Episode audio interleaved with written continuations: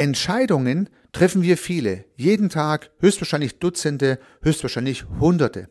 Bei vielen dieser Entscheidungen wissen wir schon, was passiert, wenn wir die Option A oder B ausgewählt haben. Wir kennen also schon die entsprechenden Ergebnisse bei der Wahl von A oder B.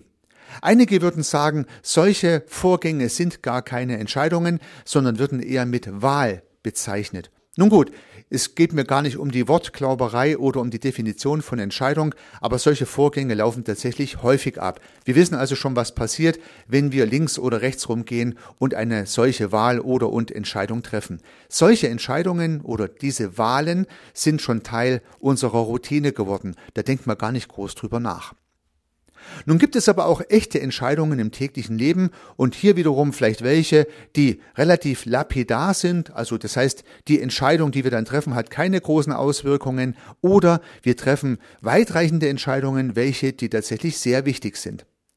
Eine eher lapidare Entscheidung wäre beispielsweise, wenn wir in einer fremden Stadt unterwegs sind, den Weg zum Bahnhof suchen und nun gibt es die Möglichkeit, links oder rechts rum den Weg zu nehmen und nun treffen wir eine Entscheidung links oder rechts. Ja, wir wissen zwar nicht, was kommen wird auf dem Weg jeweils, aber irgendwie ist es nicht so entscheidend, ob wir jetzt den Weg so oder so rumwählen, solange er am Ende am Bahnhof mündet. Nun gibt es aber, wie gesagt, auch große Entscheidungen, wo wir nicht wissen, was passiert, wenn wir uns für A oder für B entschieden haben. Und für diese großen Entscheidungen lohnt es sich natürlich, irgendwie eine gewisse Methodik sich zu überlegen, da die Gedanken und Gefühle zu sortieren. Denn solche großen Entscheidungen können uns auch ein bisschen quälen. Das heißt, wir können uns viel Gedanken drüber machen. Die Gedanken kreisen immer wieder um diese Entscheidung. Wir bemühen uns irgendwie einen Knopf hinzubekommen und dann stellen wir es doch wieder in Frage. Das heißt, solche großen Lebensentscheidungen können die ein oder anderen vielleicht sogar etwas quälen. Beispielsweise, soll ich diesen Job annehmen oder nicht? Soll man eine Familie gründen oder nicht? Ja, soll ich diesen Mitarbeitenden einstellen oder nicht? Soll ich die Verantwortung für dieses Projekt übernehmen oder nicht? Und solche Fragestellungen gibt es ja in jedem Leben und diese Fragestellungen können weitreichende Entscheidungen haben für den Einzelnen oder auch fürs System und demzufolge nimmt man sich üblicherweise Zeit dafür und ab und zu mal fällt es einem auch nicht leicht. Und dann gibt es ja diverse Methoden, vielleicht mit solchen Entscheidungsprozessen umzugehen. Und im Rahmen meiner Vorlesung an der Hochschule Aalen im Kontext von Soft Skills ist mir eine Methode, ich möchte fast sagen, über den Weg gelaufen, die ich Ihnen heute zeigen möchte. Eine Methode, um vielleicht dadurch bessere Entscheidungen treffen zu können. Hallo und herzlich willkommen zum Podcast Systemisch Denken und Handeln. Mein Name ist Heiko Rössel.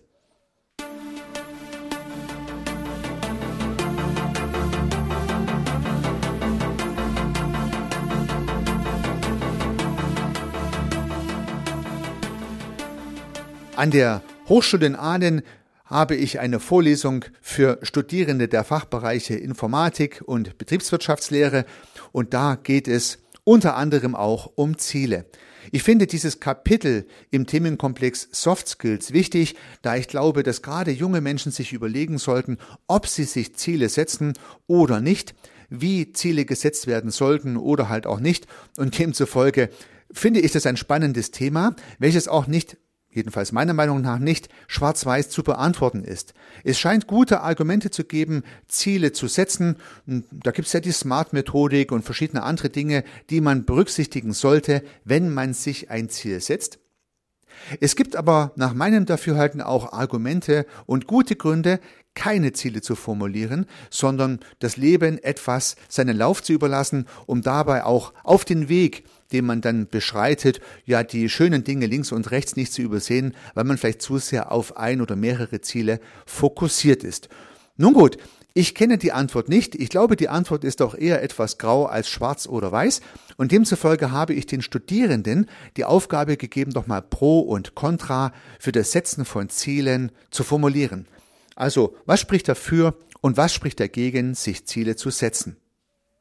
Aber so habe ich jetzt zufälligerweise übrigens die Aufgabe nicht formuliert, sondern ich habe etwas weiter vorn angefangen und das möchte ich jetzt auch nochmal probieren. Ich habe also den Studierenden erläutert, dass es gute Gründe geben kann, sich ein Ziel zu setzen. Es kann aber auch gute Gründe geben, sich kein Ziel zu setzen. Und demzufolge gibt es höchstwahrscheinlich auch Gründe, die dagegen sprechen, sich ein Ziel zu setzen und es gibt auch Gründe, die dagegen sprechen, sich kein Ziel zu setzen. Also sprich, es gibt zwei Szenarien, nämlich A und B. A setzt dir ein Ziel und B setzt dir kein Ziel. Ich muss mich entscheiden zwischen diesen beiden Varianten und jede Variante hat Pro und Contra. Und damit habe ich nicht die übliche Methode mit Pro und Contra bezogen auf die Aufgabenstellung, also soll ich mir ein Ziel setzen, ja oder nein, sondern ich habe vier Facetten. Soll ich mir ein Ziel setzen, Pro und Contra, oder soll ich mir kein Ziel setzen, Pro und Contra?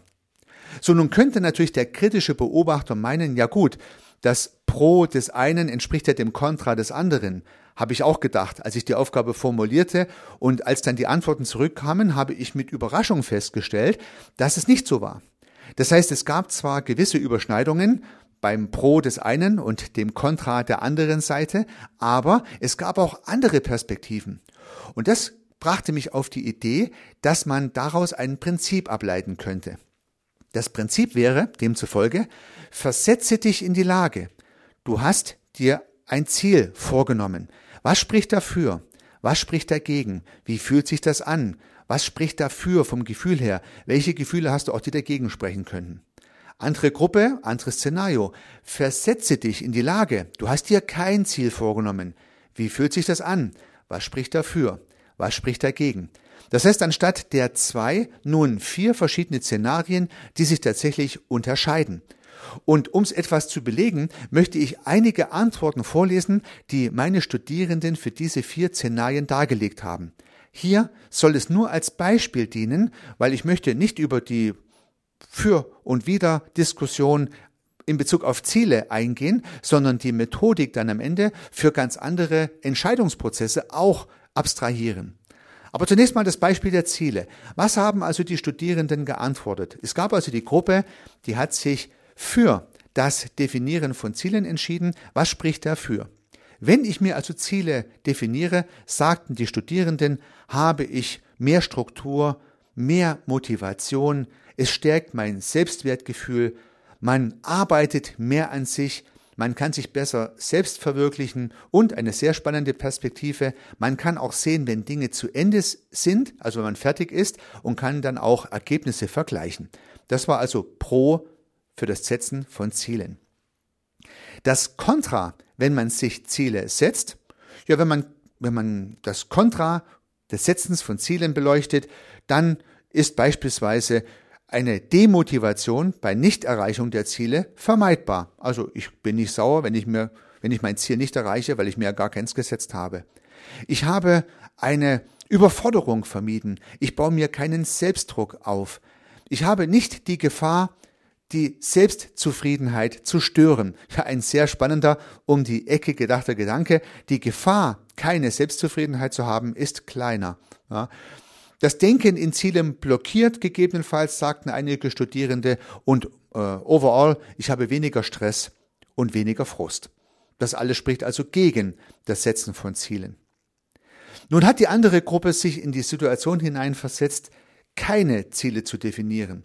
Und die Antworten waren wie folgt. Das heißt, was spricht dafür, sich kein Ziel zu setzen? Ich habe keine Enttäuschung. Ich kann spontan sein. Ich kann keine schlechten Ziele formulieren, weil ich ja gar keine formuliere. Ich habe mehr Zeit, mehr Freiheit, mehr Flexibilität, so die Antwort. Aber es gibt natürlich auch Kontra, wenn ich mir kein Ziel setze. Ich habe keine Struktur, ich bin nicht motiviert, es ist die Gefahr, dass ich stehen bleibe, es kann passieren, dass ich im sinnlosen Niemandsland verharre. Eine sehr schöne Formulierung, ich habe sie eins zu eins vorgelesen. Also wenn ich mir keine Ziele setze, kann es passieren, ich bin im sinnlosen Niemandsland meines Lebens und habe keine Orientierung. Ja, vielleicht können Sie nachvollziehen, was ich beobachtet habe. Es gibt gewisse Überschneidungen des Pro des einen mit dem Kontra des anderen. Aber es gibt auch andere Gedanken, neue Perspektiven, zusätzliche Überlegungen. Und das ist mir aufgefallen. Na, ich hätte vermutet, dass die Pro-Seite des einen der Kontraseite des anderen entspricht, aber es war tatsächlich nicht so. Warum nicht? Weil sich die Studierenden in die jeweilige Situation, ich habe mir ein Ziel gesetzt oder ich habe mir kein Ziel gesetzt, hineinversetzt hat und aus dieser Perspektive heraus Pro und Contra aufgeschrieben hat.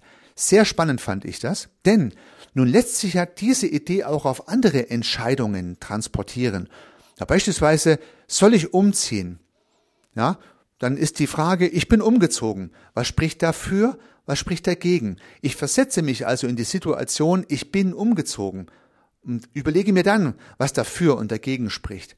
Und dann überlege ich mir, ich ziehe nicht um. Was spricht dafür, dass ich nicht umgezogen bin? Was spricht dagegen, dass ich nicht umgezogen bin? Und auch hier vermute ich tendenziell verschiedene Antworten, weil man sich in jeweils verschiedene Kontexte hineinversetzt hat. Was bringt das alles? Ja gut, ich kann meine Gefühle besser sortieren, ich kann die Antworten, die jeweils entstehen, besser in diese vierer Konstellation, in diese vier Felder eintragen und kann damit meine Gedanken besser in eine Ordnung bringen und am Ende hoffentlich eine bessere Entscheidung treffen. Ja, was passierte eigentlich mit der Antwort bei den Studierenden? Ja, etwas ganz besonders Schönes. Denn wir haben jetzt zweimal Pro in diesem Bild. Also wir haben, was spricht dafür, sich keine Ziele zu setzen und was spricht dafür, sich Ziele zu setzen. Also wir haben die beiden Pro-Felder angeschaut und haben überlegt, ob wir nicht einen dritten Weg finden, der die beiden Pros miteinander verknüpft. Und tatsächlich haben wir für das spezielle Thema der Ziele einen Ausweg gefunden, der gegebenenfalls möglich sein kann, die beiden Vorteile, sich keine Ziele zu setzen und sich Ziele zu setzen, zu verknüpfen. Ja, eine Möglichkeit ist es dann, sich sozusagen eher so Lebensziele zu setzen, einen sehr langen Weg zu markieren, um das Ziel gar nicht hart zu formulieren, also nicht smart zu formulieren, nicht spezifisch, messbar, attraktiv, ähm, ressourcenaktivierend und terminiert, so wie diese Smart-Formel ist, sondern eher weicher. Ja? Nicht mit einer Zielfahne versehen, sondern eher einen Weg markierend. Und wenn man das so macht, dann könnte es sein, dass man die Pro-Argumente, die jedenfalls die Studierenden hier zusammengetragen haben, verknüpft. Also könnte es auch bei anderen Entscheidungen passieren, dass man dann gar nicht A oder B, sondern vielleicht bei dieser Gelegenheit sogar ein C entdeckt, was gegebenenfalls nochmal andere Perspektiven aufzeigen könnte. Am Ende erinnert mich das Verfahren natürlich etwas an das sogenannte Tetralemma, ja, also sprich die Idee, aus einem Dilemma verschiedene weitere Perspektiven abzuleiten, eine typische systemische Methode, die man auch mal nachlesen kann und zu der ich auch schon mal einen Podcast gemacht habe. Eine etwas verkürzte, etwas vereinfachte Variante könnten diese vier Felder sein, die weitreichende Entscheidungen gegebenenfalls etwas greifbarer bekommen und vielleicht sogar einen Weg zwischen A und B ermöglichen. Ja, wenn Sie in die Situation kommen, solche Entscheidungen treffen zu müssen oder wenn Sie andere begleiten dürfen, solche Entscheidungen zu treffen, kann vielleicht dieses kleine Experiment, was bei meinen Studierenden sehr gut funktioniert hat, auch bei Ihnen klappen. Dabei wünsche ich Ihnen sehr viel Erfolg. Unternehmen Sie was. Ihr Heiko Rösse.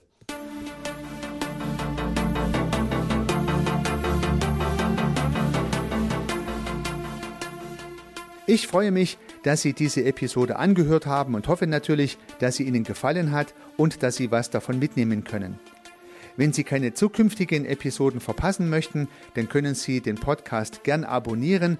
Nutzen Sie dafür den Abonnieren-Button in der Podcast-App Ihrer Wahl. Natürlich würde ich mich auch über eine Rezension oder über eine Bewertung freuen. Alternativ zu diesem Podcast habe ich zwei weitere aufgenommen. Sie finden sie unter www.servicearchitekt.com/podcast oder wenn Sie meinen Namen in der Podcast-App Ihrer Wahl eingeben. Vielleicht können ja auch die beiden anderen Angebote für Sie interessant sein. Sollten Sie ein persönliches Gespräch wünschen, dann können Sie das gern unter www.servicearchitekt.com/termin auf meiner Website mit mir vereinbaren. Ansonsten freue ich mich auf ein Wiederhören. Bis dahin, Ihr Heiko Rössel.